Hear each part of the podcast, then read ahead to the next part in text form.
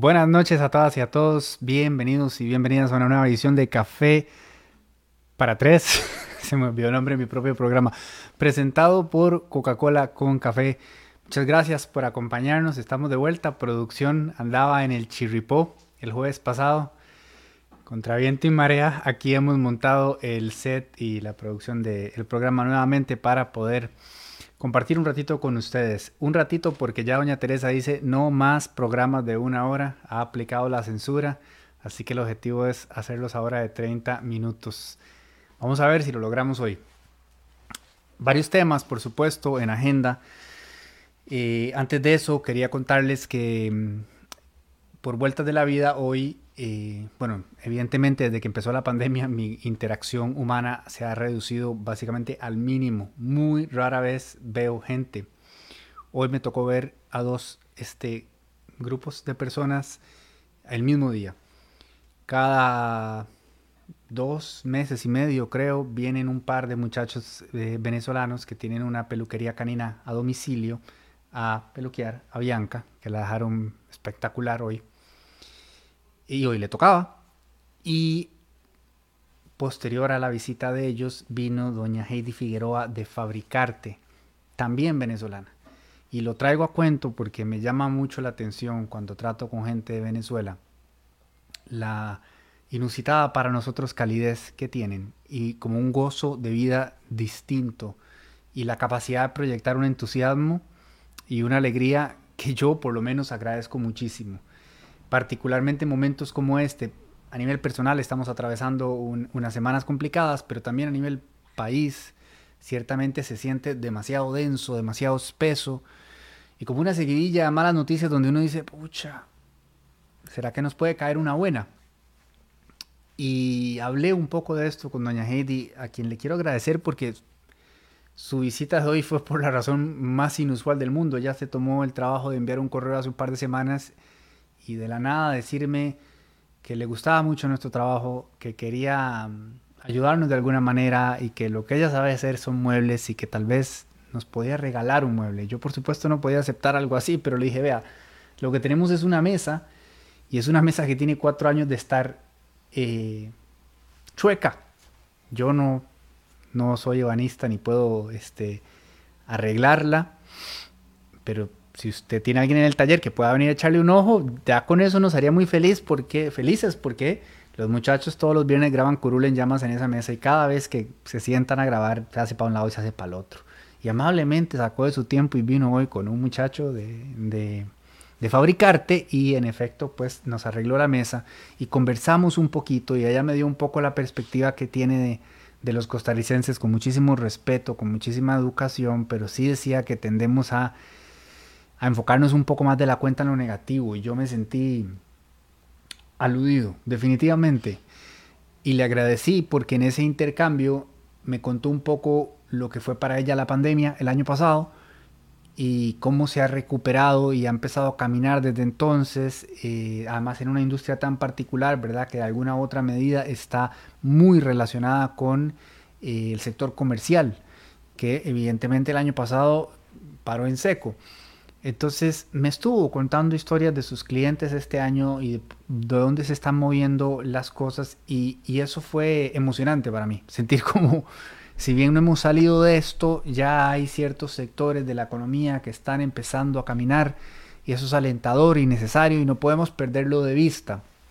Yo sé que todos los lunes Andrea, nuestra querida Andrea, manda el super reporte y siempre ahí nos empapamos un poquito de lo bueno que pasa pero ciertamente a nivel país también hacen falta un poco de buenas noticias y, no sé, este intercambio de hoy de alguna manera me hace sentir y pensar que más pronto de lo que pensamos vamos a estar caminando un poquito mejor y que así sea. Así que mi saludo a doña Heidi este, y, a la gente de Venezuela en general. Qué, qué gusto enorme que es tratar con, con venezolanos. Eh,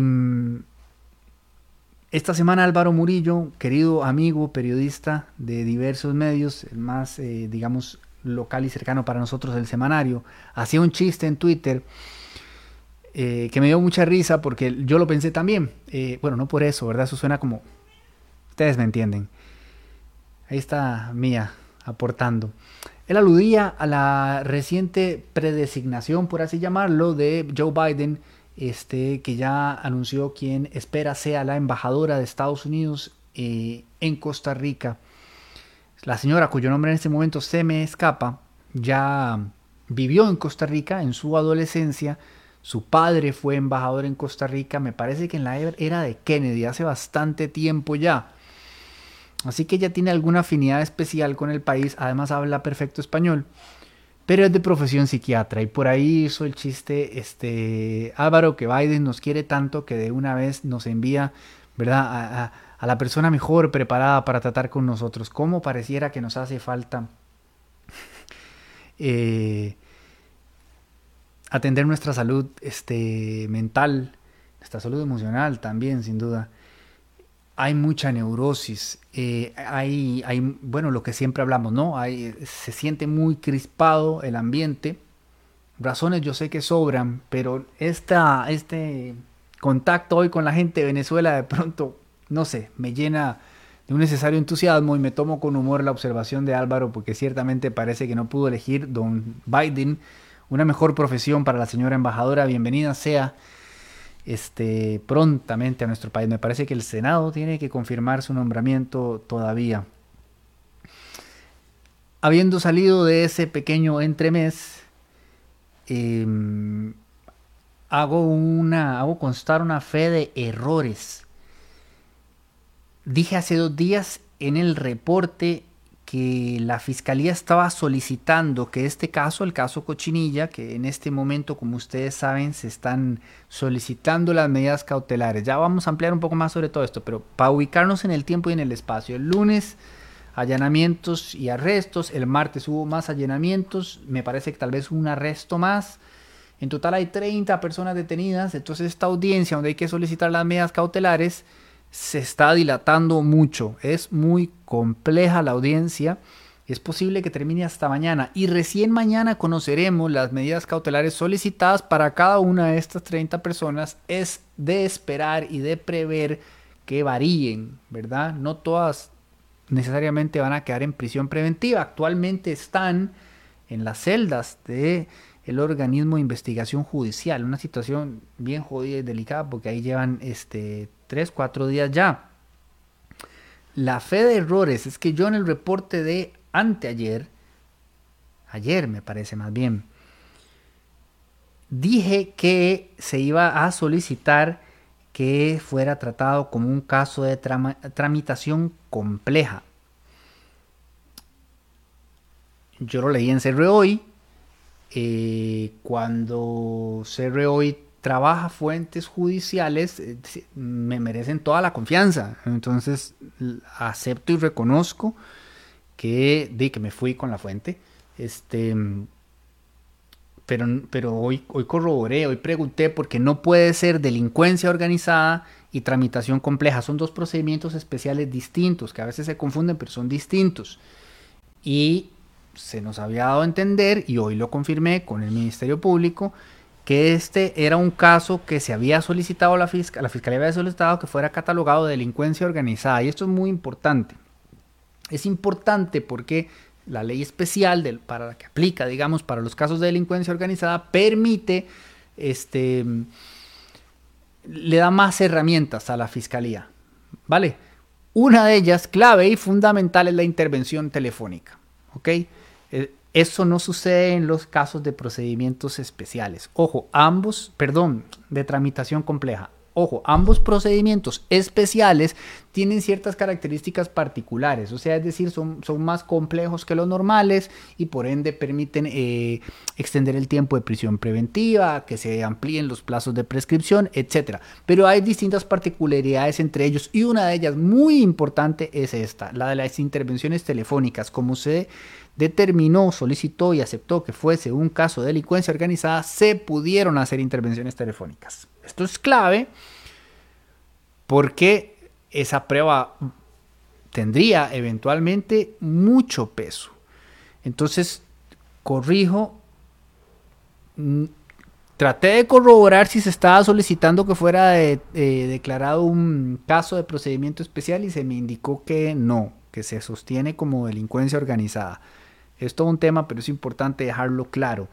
Ojo, además si pasara tramitación compleja, ya no podrían usar las grabaciones y se les caería probablemente la prueba más importante. Y esto es, aquí hago dos acotaciones. La primera de ellas es que a mí me sigue preocupando el tema de que dependamos tanto de las grabaciones telefónicas. Porque la verdad es que me sigue sorprendiendo que la gente hable por teléfono y que hable esas cosas por teléfono. Es decir, era sorprendente hace cuatro años con el cementazo. Que ojo, en el cementazo no hubo grabaciones porque no fue nunca catalogado como delincuencia organizada. En cambio sí fue catalogado como tramitación compleja. Por eso fue que duró tanto la prisión preventiva. Y bueno, aquí estamos, ¿verdad? Tramitación compleja es un piropo. Pero en ese caso no hubo grabaciones. ¿ah? Y eso puede también explicar un poco lo mucho que les ha costado presentar una acusación. Usted tuviese grabadas eh, cierta evidencia de peso y la cosa camina.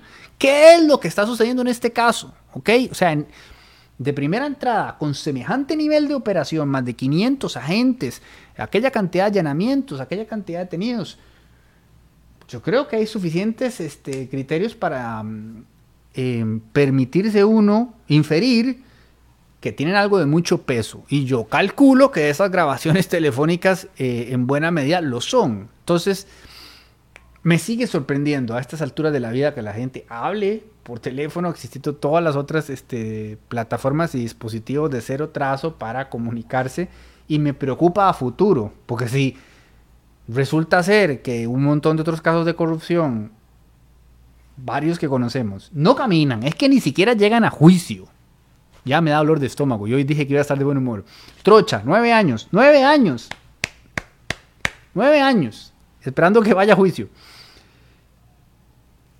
si nada de eso camina, y este resultara que sí, que camina, que no esperamos nueve, solo cuatro, no sé.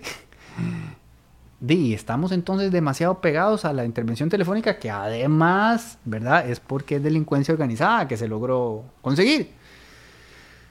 A futuro, ¿qué va a pasar? Eh, nada, sí quería hacer esa aclaración, ¿verdad? Es importante que estemos claros. Eh, hasta donde tenemos entendido es un caso de delincuencia organizada con todo lo que ello implica. Bueno, caso Cochinilla, ya entremos en materia, 30 detenidos, 57 allanamientos, como les expliqué. Las medidas cautelares se van a solicitar específica y propiamente, me parece, mañana viernes. O sea, estamos en esta audiencia preliminar donde se tienen que presentar todas las razones y los motivos y qué dijo aquel y qué dijo el otro y por eso queremos esto y después ahí eh, se determinará cuáles proceden, cuáles no, cuáles se dan, cuáles sí, eh, cuáles no. Em,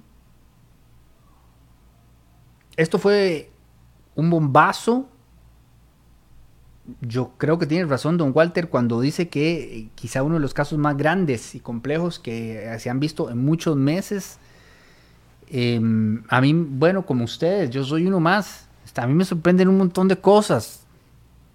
Me sorprende que don Rodolfo en la mañana dijera no sé qué está pasando, que luego en la noche dijera no, no, sí sabía. Y yo les dije, y luego que el otro dijera no, un momento, a nosotros nadie nos dijo nada. Eh, todo muy costarricense y muy confuso. Por supuesto, como ustedes, también me pregunto, em, ¿qué pasó ahora para que sí pasara algo? Porque las empresas involucradas, H. Solís, Meco, Herrera, Casisa, IT, E, Ingeniería, ¿verdad? Yo no, yo no soy de ese gremio ni conozco mucho, pero la gente que sí es dice, esto es de toda la vida, esto es de décadas porque lo que se estudió es los últimos dos años. Por lo menos eso es lo que explicó don Walter. Y a partir de esos dos años fue que se llegó a la cifra de la malversación de fondos de, si no me equivoco, 60 mil millones de colones. Dos años.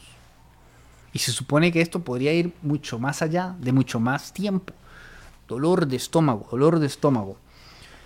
Em, es muy grave No sé, yo decía en el reporte del martes, evidentemente es un golpe a la institucionalidad, evidentemente es un golpe eh, moral para todos, eh, pero a la vez también es un espaldarazo al Estado de Derecho, a la separación de poderes. Es decir, es, es, una muy mala noticia, pero a la vez es una buena noticia que haya pasado esto, que eh, la fiscalía haya investigado, haya encontrado suficientes elementos para tomar las decisiones que tomó y para ir adelante con los allanamientos y con los arrestos. Eso significa que el, que, el Estado que funciona, ¿no? Decíamos el otro día en clave de humor que no va a ver usted a, eh, la fiscalía allanando casa presidencial en Venezuela ni, en Nicaragua, ¿cierto? Acá solo en esta administración ya han ido a revolver papeles dos veces yo sé que eso da la impresión de que estamos hasta acá de corrupción, claramente, pero a la vez es una sana señal de que los balances entre los poderes están funcionando. Más allá de 100.000 críticas que uno tiene y que ha compartido por acá 100.000 veces. La semana pasada, otra vez el tema de los eh, nombramientos para magistraturas. Más dolor de estómago. Es que de nuevo a espaldas del pueblo, votación secreta. Eh, haciendo lo que quieren las diputadas y los diputados con lo que dice la comisión de nombramiento y con, con todo ese teatro que hacen de, de establecer calificaciones para las candidaturas y luego la, la, persona que sale mejor calificada no es electa. Ponen a quien les da la gana y lo siguen haciendo como lo han hecho toda la vida y nada cambia. Entonces, a veces se siente como que toda esta defensa que hago del Estado de Derecho se sostiene sobre alfileres. Camina, pero medio camina. No todo lo robusta que debería de, caminar. Y bueno, este tipo de situaciones, eh, por supuesto que le estallan a, a, un gobierno PAC y entiendo perfectamente bien que la narrativa inmediata sea asociarla al PAC y no para nada me sorprende que se asocie al PAC, porque al PAC le sobran razones para ser cuestionado y para ser asociado a, corrupción. No hace muchos meses dije yo, bueno, ¿qué pasó? Eh, había dicho el prócer, el, fundador Don Solís, que si los condenaban el PAC debía cerrar. Fueron condenados. Fueron condenados y aquí estamos años después y no han pagado y no hacen por dónde pagar. Entonces yo no sé ni siquiera con qué cara sale uno a hablar de corrupción con semejante precedente. Entonces digamos, no hay discusión en torno a lo que se le ha endosado con todo derecho al PAC. Lo que pasa es que ojalá fuera un tema PAC, es un tema nosotros, es un tema país. Si ustedes se ponen a ver la lista de personas detenidas, los puestos de las personas detenidas, y recuerdan que además hay, digamos que un 50% son funcionarios públicos y un 50% son empresarios. Y de nuevo, Ojalá no caigamos en ese clásico debate de funcionarios públicos, de empresarios malvados, en malvados No, no, en los unos y los otros hay gente muy decente haciendo cosas muy buenas y hay ratas. Eso es inevitable.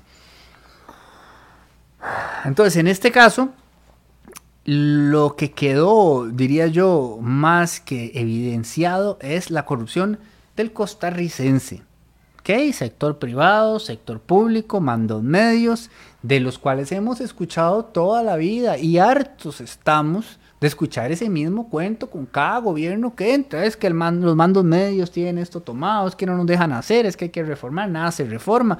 Pero vamos a hacer una auditoría. Hoy don Carlos Alvarado anuncia que él le va a pedir al señor ministro de Transportes que haga una intervención. Digamos de acuerdo a lo que la ley le permita hacer. O sea, no tiene una idea de lo que le está pidiendo, pero haga algo y el otro no sabe si puede o no. No. Además, a estas alturas de la vida, ¿usted entiende? O sea, con tres años y pico de gobierno, mira, parece que hay un problema en el CONAVI. Vos sabes, le dieron vuelta a esa caraja. Allanaron todo. Parece que hay unos ahí. Es como que, no sé, como que en el gobierno del año 2055, el partido que esté en ese momento, se llame como se llame, porque se van a tener que seguir inventando partidos a ver si alguien vota por alguien en este país, dijera, carajo, parece que hay un temita con las licencias. Mira, hay como unos maecitos haciendo negocio ahí, gavilanes es que les llaman. Por amor de Dios, o sea, ¿en qué estaban? Y cuando hablan de 60 mil millones de corones mal... 60 mil millones de corones malversados. ¿Qué? ¿Hay alguien que se dé cuenta de que eso está pasando?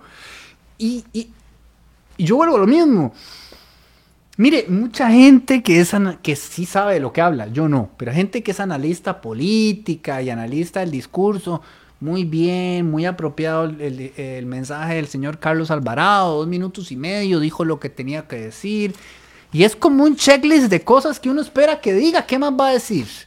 estamos, eh, lamentamos, esto es terrible, hay que llegar al fondo del asunto, hay que asumir, este, hay que establecer responsabilidades. Aquí en Costa Rica siempre se habla de establecer responsabilidades y llegar hasta el fondo del asunto. No se establece nunca ninguna responsabilidad, no se llega nunca hasta el fondo de ningún asunto. Y si por lo bajo cuando descubren a alguien haciendo una chanchada menor, lo que se resuelve en todo el entramado estatal una y otra vez, y solo este año hemos publicado cualquier cantidad de ejemplos, es, bueno, no, persona este, mm, mal, suspendida. Vamos al proceso 15, 27, 24, 22, 15, 22, 4, 15 para ver qué hacer. Ah, no, sí, sí, procede el despido, perfecto. No, pa, apela, pum, vuelve. Ok, no, la pasamos de puesto. Va a otra institución, vuelve, regresa, la volvemos a despedir, como aquella en el Instituto Nacional de Seguros. Un despido, dos despidos, regresa. Aquella mujer es como, bueno, yo no sé ni qué personaje, cuál personaje nunca deja de regresar de la cultura pop, dame cualquiera, porque no tengo ningún ejemplo en este momento de la frustración que siento, pero más o menos así es como funciona por lo bajo, con las cosas menores. Así ha sido siempre. ¿Qué? 78 mil millones. Son, y dije 60 mil. Madre de Dios, son 78 mil millones. Yo lo veía hace... Dios santo.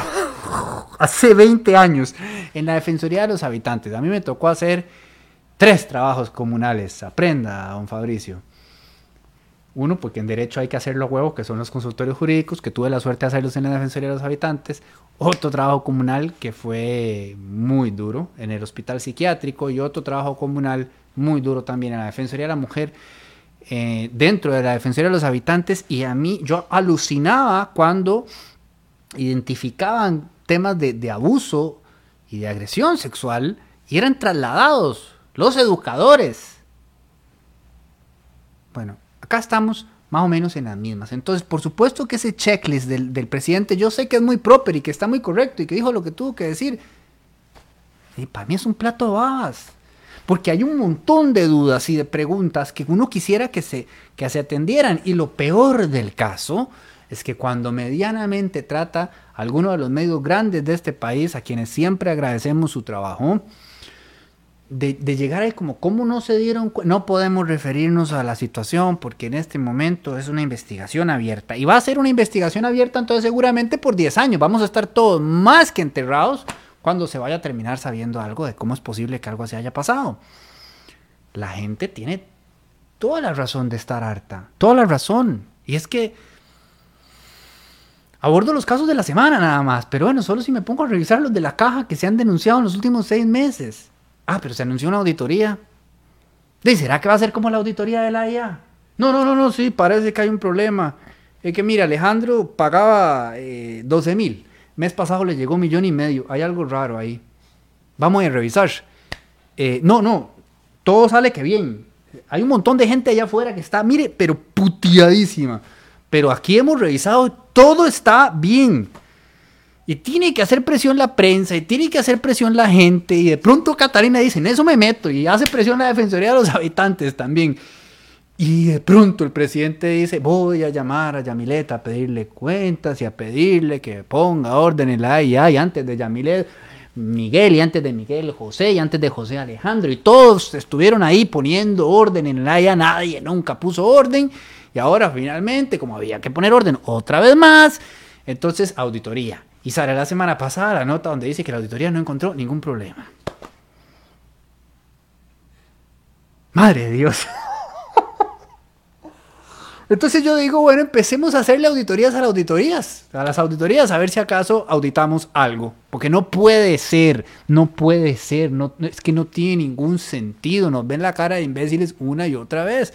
Entonces a la larga yo entiendo, yo entiendo a este país, a la gente, a su gente. Estoy pensando en doña Heidi, que me dice, es que ustedes los ticos son muy negativos.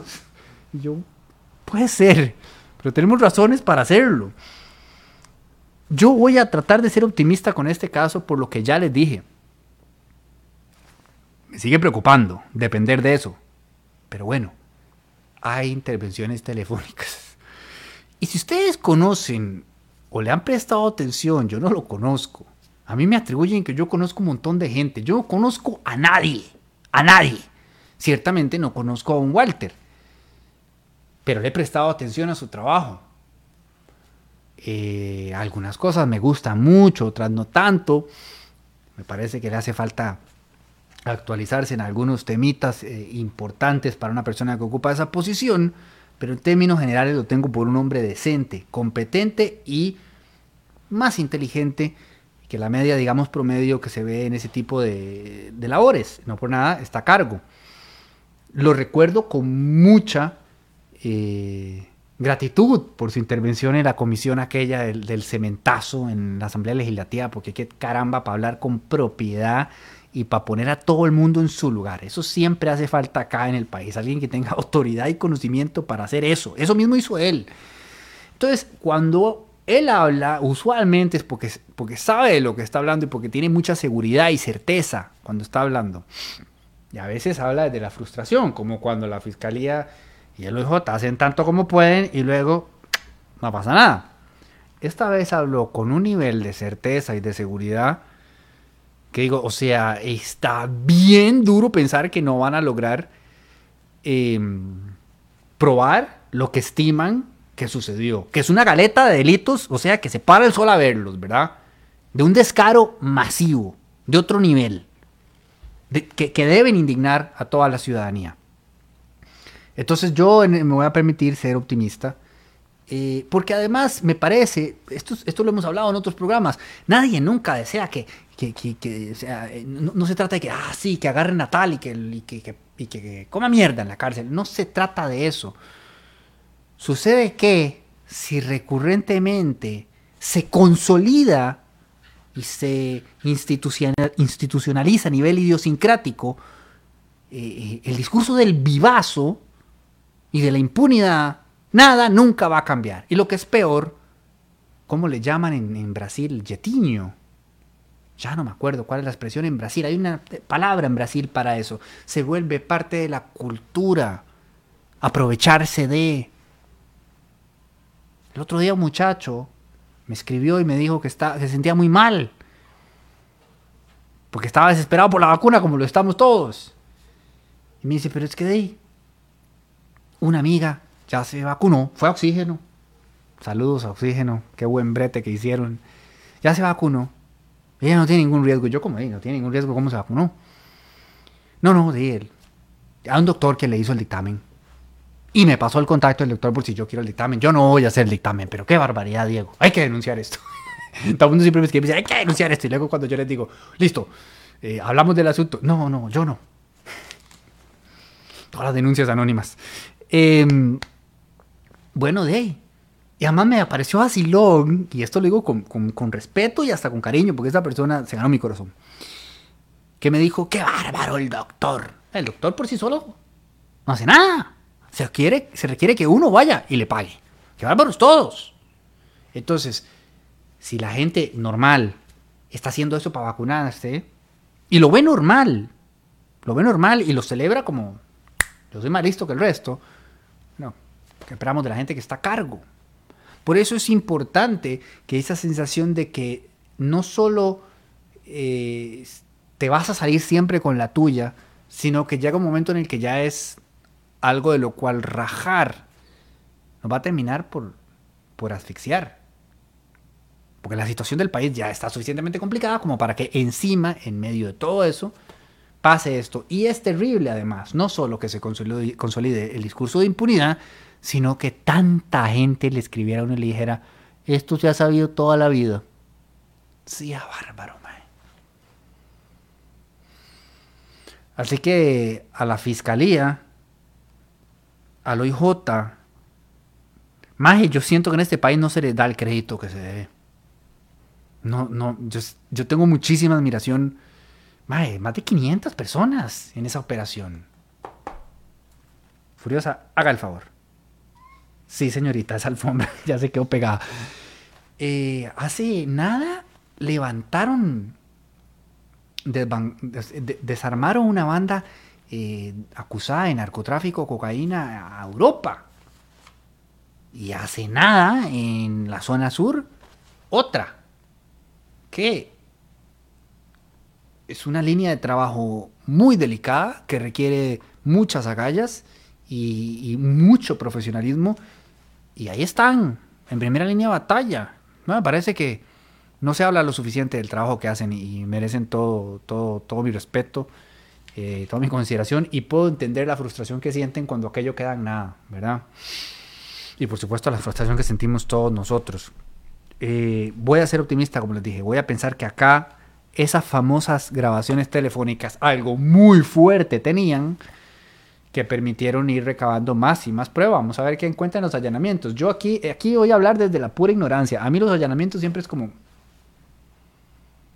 Si Teletica, La Nación, Extra, CRO y El Mundo CR, Raimundo y todo el mundo, todos los medios de este país saben del allanamiento, menos nosotros, a nosotros nadie nunca nos avisa. Este, yo estimo que la gente que va a ser allanada más de una vez sabrá también. O sea, yo a los allanamientos, eh, alguien me corregirá, alguien que sí sepa de la materia. Mira, no, mira, Diego, cuando fuimos a casa presidencial con lo del caso UPAT, no lo veían venir y no fue como que les dio tiempo de limpiar nada. Alguien, alguien entendido la materia nos puede ayudar a dilucidar esa duda. Yo veo ese, ese, ese formato de forma de recabar prueba cada vez más anecdótico. Es como cuando fueron a la casa de Víctor, el que quería ser candidato a diputación por Heredia de Liberación Nacional. Víctor, se me fue el apellido. Y que le fueron a hacer allanamientos y me, parece que era por el cementazo. Y le terminaron encontrando unas piezas eh, arqueológicas. Ese tipo de anécdotas son las que siento yo que han surgido de estos allanamientos. Pero en todo caso, yo sé que forman parte del debido proceso y que es una forma de recabar prueba. Y por supuesto, síganlos haciendo. Solamente que uno estima como que parece que para cuando llegan ya todo el mundo sabe. Víctor Hugo Víquez, grande. Eh, producción hoy luciéndose. Entonces, nada, sí, vuelvo y repito, me preocupa un poco que dependamos, que pareciera que dependamos tanto de la grabación telefónica, que además no aplica en todos los casos, ¿verdad? Sino más bien en la minoría. Y cada vez menos será una prueba eh, fácil de recabar y de capturar. Hoy, precisamente, eh, ¿cuánto llevamos, Ale? Porque me quedan dos temas. Uf, 35 minutos. Ok, vamos terminando. Eh, hoy precisamente doña Emilia Navas ofreció una conferencia de prensa, no tenía como no, no había como no, no quedaba, no, no quedaba opción de no hacerla por razones obvias. Este, eh, ya estaba en vacaciones, el lunes eh, se filtró, anunció, yo no sé cómo se supo, yo me enteré vía Nación, este, que se iba a inhibir, ¿verdad? porque su su esposo, don Francisco Campos, es abogado de dos de las constructoras. Que nos manden a la psiquiatra de Estados Unidos porque de verdad que la necesitamos. Imagínense qué tan pequeño es este país para que la cabeza de la Fiscalía General sea pareja sentimental del principal defensor de dos de las empresas implicadas en uno de los casos de corrupción más grandes de la historia. Se para el sol a vernos. Es lo que hay. Es lo que hay. Y, y, es difícil. Es una situación muy difícil. Porque él decía ayer a, Costa Rica Noticias, que saludo a Ernesto Rivera y a todo el equipo de trabajo de Costa Rica Noticias. Eh, qué bonito brete vienen haciendo. Él dijo, yo no voy a dejar votados a mis clientes porque Emilia tenga un puesto. Y yo, que no es cualquier puesto el que tiene doña Emilia, es la fiscala general de la República, como que uno estimaría, y perdónense, aquí me estoy saliendo un poco de, del área normal, ¿verdad? No estimaría que esa es una conversación que se puede tener en casa, ¿no? Como, bueno, mira, me recuerda un poco Borgen, cuando ella va a ser la primera ministra de Dinamarca, pues es una conversación incómoda con el esposo, porque, claro, cada uno tiene un estilo de vida que va a cambiar. Eh, habían hecho algún tipo de conciliación en términos de quién iba a tener más peso en el cuidado de las criaturas y quién iba a poner más peso en su carrera profesional y le tocaba a él en ese momento y a ella le surge esta oportunidad y entonces el maje tenía que... Eso es, la vida todo es una negociación, entonces yo sé que es rarísimo que esté diciendo esto, pero no entiendo cómo esto no se conversó en algún momento porque ¿Cómo evitar que se vea tan mal como se ve? Yo no puedo no entender a la población. No tengo ninguna razón para dudar de la integridad em, y la decencia de doña Emilia. Tengo muchas razones para estar, sinceramente, estimo que no es un secreto, pues desilusionado, ¿no? Vamos para tres años de, de ella en el puesto y evidentemente lo acepto, lo confieso, yo fui uno de los primeros que cuando ella fue designada después de don Jorge Chavarría, yo dije, de aquí solo para arriba. y cuando estudié quién ella era y cuando hice las consultas del caso, dije, bueno, listo, viene, viene, viene, levanta la cosa. Cosa no levantó. Eh, bueno, obviamente, o sea, estábamos en el subsuelo y estamos mejor, pero evidentemente las expectativas que existían en torno a su gestión no, no, no han sido, eh, no se han logrado, ¿cuál sería la palabra correcta? Abarcar. Em, ella está para reelección ahora en noviembre, lo cual es, hace todo esto todavía más delicado. Este es el, si no me equivoco, sexto o octavo caso en el que se tiene que inhibir por alguna situación de este tipo, varias veces, precisamente porque su pareja sentimental representa a las personas a las cuales eh, el Estado está persiguiendo. Y de nuevo, tengo ninguna razón para dudar de lo que ella dijo. Ella dijo, yo el lunes, igual que ustedes, me enteré de esta investigación. Y a todos obviamente nos explota la cabeza. ¿Cómo es posible que la fiscal general no sabía nada de esto? Si hasta don Rodolfo sabía, aparentemente. O no sabía, nadie sabe. Nadie sabe si don Rodolfo sabía o no sabía. Eh, es raro, obviamente uno va a decir, ¿cómo no va a saber la fiscal general? Bueno, yo le, voy yo le tomo la palabra. Ella dice que esto lo estaba manejando desde el principio la Fiscalía Adjunta de Probidad, Transparencia y Anticorrupción y que tan independiente es que ella no sabía nada de esto. Yo le creo, ¿ok? También yo no me hago mayor drama con el hecho de que ella se inhiba, porque no necesariamente la fiscal general tenía que llevar el caso. Listo, no hay gente de los supremos poderes, lo puede llevar en efecto la gente de la Fiscalía Junta de Transparencia y Anticorrupción y ella garantiza que va, eh, van a hacer el mejor de sus trabajos. Lo que pasa es que a todas luces es evidentemente hace muchísimo ruido, esta situación hace mucho ruido, es sumamente incómoda es sumamente delicada. Yo no lo voy a decir jamás a doña Emilia, usted tiene que renunciar. Lo que yo voy a decir es lo siguiente, yo en, esa situación, yo renunciaría. Yo renunciaría, yo diría, no, no, no. Puedo entender que para la gente sea, este, esto, esto sea, esto se vea mal.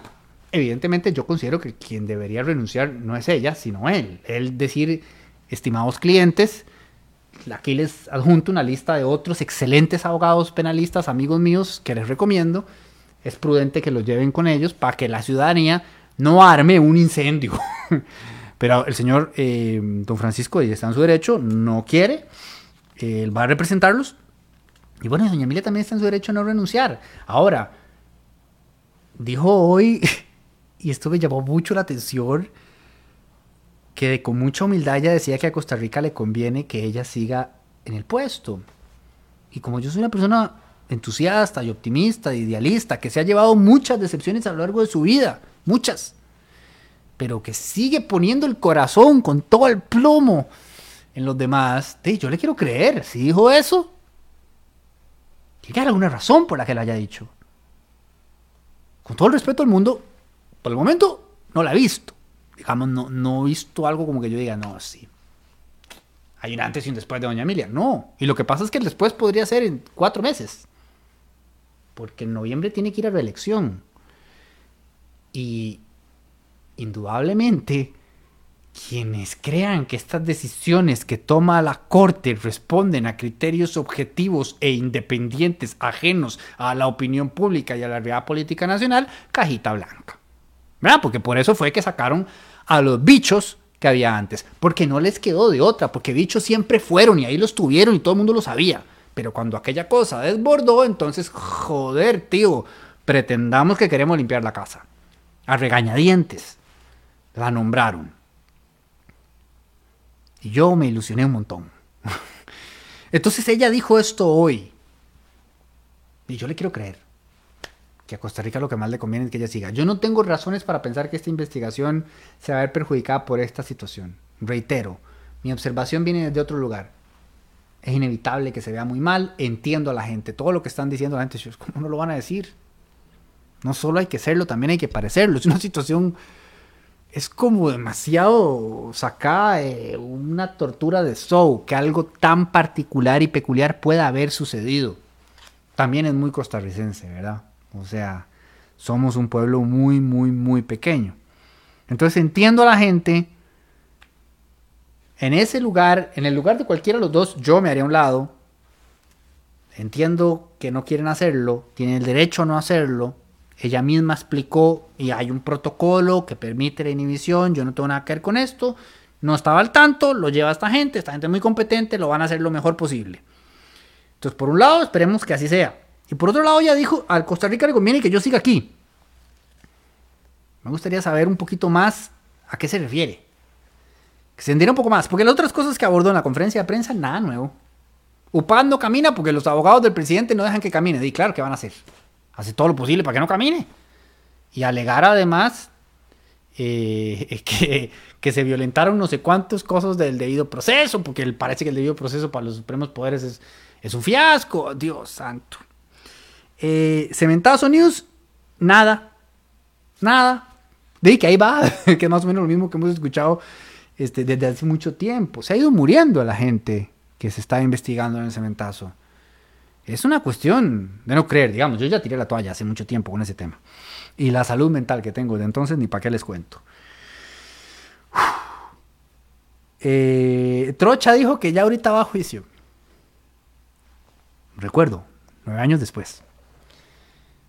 Este, y además no se hagan expectativas, ¿verdad? Va a juicio y después el juicio dura lo que tiene que durar y después hay sentencia y la sentencia se apela y luego se la traen abajo, como pasó con aquella de, con la de Crucitas, ¿verdad? bueno, esa no, no, hay que ir de nuevo y luego, pa, ah, bueno, entonces podemos meter a Oscar. No, ya no lo podemos meter porque, ah, uh, uh, ah, ah, no pasa nada. Eh, mismo pack Condenados por estafa. No, sí, bueno, ok, apelamos a primera instancia, segunda, tercera, parece que hay una cuarta, y una quinta, y una sexta, y una séptima, porque aquello nunca, nada. Pero vaya usted y roba unas picaritas de un supermercado y que lo agarren en la cámara de vigilancia para que vea cómo en dos toques lo tienen tronado en prisión. Em, para terminar, entonces, de no hay forma, doña Teresa, yo hago lo que puedo por durar solo 30 minutos. Ah, pero Jaime Belli lo dejan hablar una hora paja. Nadie le dice nada. Último tema, vean. Hoy decía en el reporte, siempre que haya vacíos de información, la gente los va a llenar con lo que pueda y la gente los va a llenar desde diferentes lugares. Algunos de ellos son muy legítimos. Uno de esos lugares es el miedo. Si la gente tiene miedo y hay carencia de información, ese miedo se va a alimentar de lo que sea y quizás desde inocencia, imprudencia, pero no un deseo o un afán de hacer el mal, van a incentivar lo que conocemos como teorías de conspiración. ¿Ok? Esa puede ser una agenda genuina, inocente, inoportuna ciertamente, de algún grupo de personas ante la ausencia de información. Otras, de plano, son miserables son malvadas y quieren hacer el daño, ¿ok? Quieren joder a alguien, tienen un objetivo político, tienen un objetivo económico, tienen un objetivo laboral, tienen un objetivo lo que sea, y van a joder, y van a mentir, y lo van a sostener, porque hay algo que quieren ganar. Entonces, todo esto se convierte en un caldo de cultivo para un pantano completamente así, imagínenselo lo más ácido posible, como verde, grog, haciendo así ebullición donde es espantoso meterse. Y ahí estamos. Entonces, por eso es que yo insisto neciamente en la importancia de comunicar claro, conciso y concreto, pero sobre todo oportunamente, no solo para apagar incendios. Eh, he dicho en reiteradas ocasiones que evidentemente esta administración es un perfecto ejemplo de desastre de comunicación de inicio a fin y así se irán y lo seguirán siendo. Prendo velitas para que la siguiente administración eh, gestione mejor eso porque además encima nos cayó una pandemia, entonces más importante que nunca este, esa velocidad. Hay excepciones, por supuesto, ¿verdad? La institucionalidad, perdón, el Poder Ejecutivo eh, tiene cualquier cantidad de carteras y hay gente más competente en unas y en otras. El otro día me pareció que el BINAE, por ejemplo, respondió muy bien. Yo tengo una buena impresión en términos generales del trabajo que se hace en salud, etcétera, etcétera, etcétera. Hay ejemplos de ejemplos. Eh, en casa presidencial, para mí, es un desastre. Eh, pero esto no es un vicio propio y exclusivo de la institucionalidad o de este sector público, también del sector privado. Entonces, cuando el sábado pasado Por la razón que sea, el Colegio de Médicos estimó que era conveniente avisarnos algo que es muy emocionante, no, no lo comunicó de la mejor manera. Yo, yo me ofrezco, yo me ofrezco. Cuando quieran hacer algo así, de grande, gratis, con mucho gusto, yo les leo el documento antes y les hago algunas observaciones. Porque esto es una notición. Yo decía el otro día en Twitter, esta es la noticia más importante del año. Y la gente se puso a pelear conmigo y me decía, no, esta la otra es la caso cochinilla. No, obviamente me refiero a noticia positiva. La necesitamos. Millón y medio de vacunas que entran y que además, ojo, están a ocho, a ocho semanas supuestamente de vencerse después de que les dieron un extra time, porque ya se vencían esta semana, si no me equivoco. Si las aplicamos de forma masiva y a toda velocidad, articulado con las distintas cámaras del sector privado, centros comerciales, todo el mundo se apunta.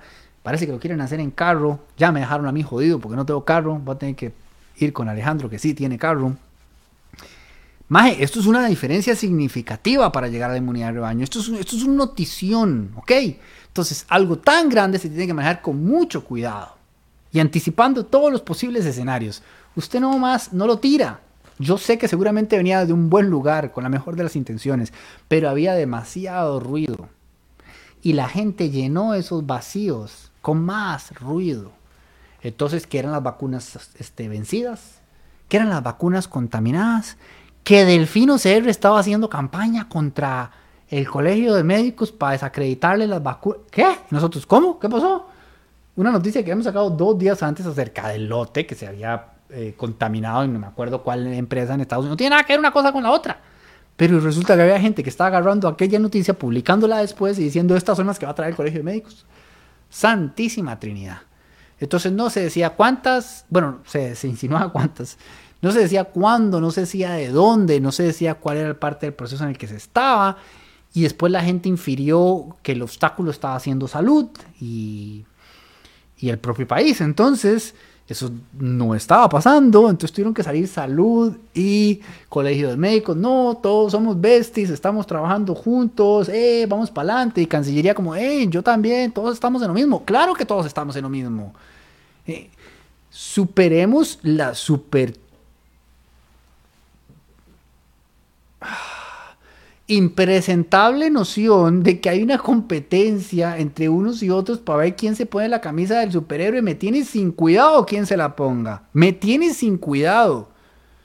Todo el mundo haga lo mejor que pueda y coordine hasta el mejor de sus alcances para salir de esto juntos. Así que en buena hora, Colegio de Médicos que se consiguió este contacto y que está haciendo estas gestiones.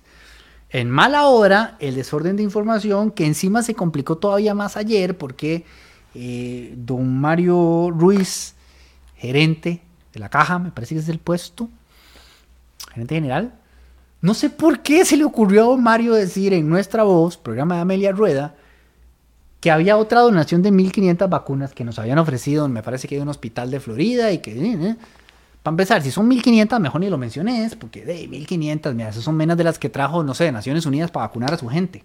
Pfizer para vacunar a sus empleados. No sé, 1500, de, todo es bienvenido, pero 1500 no es, digamos, digno de anunciar en un medio de comunicación. Pero lo anunció y entonces, eh, vean lo que es la vida. Oh, esto es como el caso de Doña Emilia y, y, su esposo. Es como, ¿cómo es posible que estas cosas pasen? 1500 se parece mucho a millón y medio. No se parecen nada, porque la diferencia es significativa, pero los números se parecen. Más confusión. Entonces, por supuesto, evidentemente, resulta y sucede que, que las dos que ofreció el hospital en Florida no las podía ofrecer porque no son del hospital de Florida. Todas las vacunas que tiene Estados Unidos son del gobierno federal de Estados Unidos por ley, 100 mil decretos, la cosa entera. Nadie puede disponer de esas vacunas sin autorización del gobierno federal de los Estados Unidos, punto. Y aparte, así, ese hospital, digamos, nos la quisiera mandar en DHL mañana o por Wish dando vuelta por China, ojalá pasando por Wuhan para traerse otro coronavirus, no las pueden mandar y nosotros no las podemos recibir. ¿Cómo no sabían esto antes? ¿Cómo no lo dijeron en su momento? ¿Cómo no lo mencionaba Mario en la entrevista?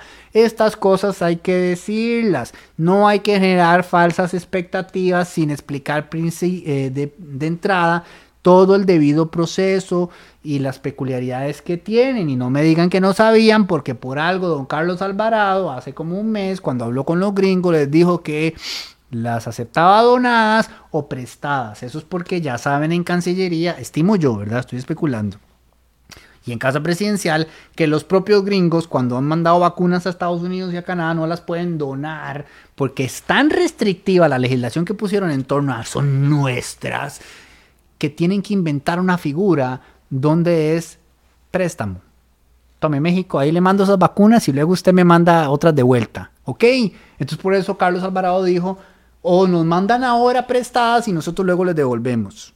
Porque ya saben. Entonces no pueden decir después, el mismo día, porque todo esto sucedió ayer, me explota la cabeza. Menuda sorpresa, vaya, que no las podemos recibir porque hay, tiene que autorizarlas el gobierno federal de Estados Pero por supuesto que tiene que autorizarlas el gobierno federal de Estados Unidos. Que además, ponerse a mover todo aquel engranaje por 1.500 vacunas, eh, no sé qué decirte, ¿verdad?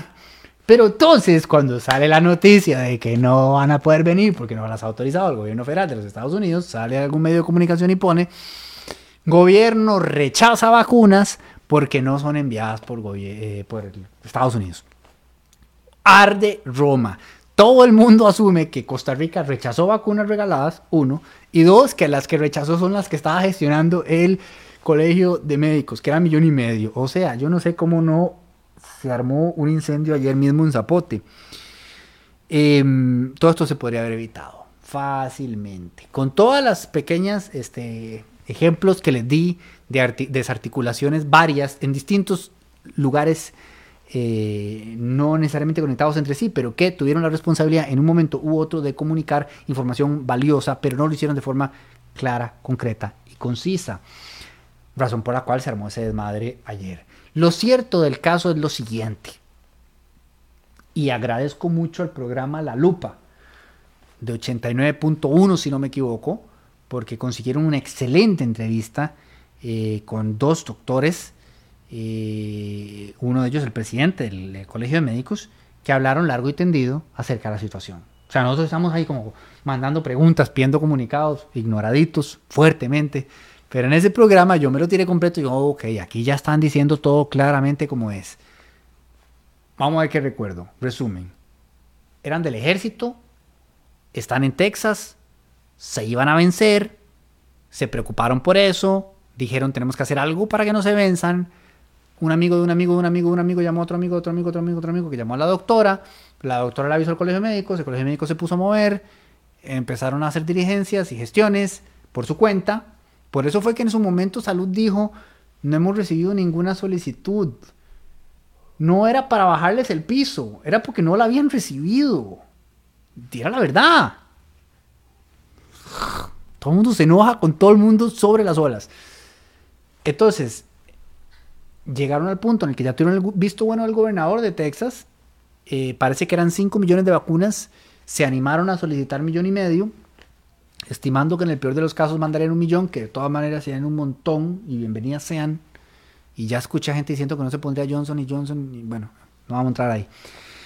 Eh, ah, recuerden que además es una sola dosis, ¿verdad? Y que además entiendo, estimo que vendrían directo al grupo 5, que es el más fácil de vacunar, porque no tiene que usted llegar con su dictamen médico eh, legal a demostrar su, condición especial, sino que el grupo 5 básicamente es, mire, cédula, agarre vámonos, vamos ya a estar vacunando como en Estados Unidos que le regalaban a uno la tarjeta del metro. Ojo, eso lo sé porque me lo contaron. Yo no estoy vacunado ni he ido a Estados Unidos ni podría ir a Estados Unidos. Em, entonces, cierto, este, producción está vacunado en, Estados Unidos. Em, con Johnson y Johnson. Ven, muchachos, no le teman a la Johnson y Johnson. La semana pasada se movieron las autoridades para determinar si en efecto ya se iban a vencer, ¿ok? Porque recuerden que todo esto es muy nuevo. Entonces hay que tener mucho cuidado con las fechas. Y, las revisaron y no, no, están buenas. Y les dieron ocho semanas más. Es un montón. O sea, así nos daría chance.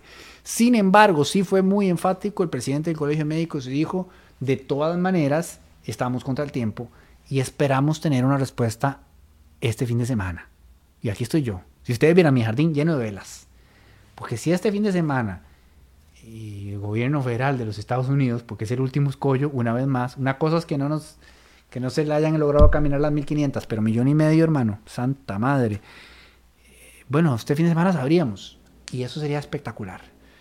Porque Pfizer no nos trató muy bien en junio.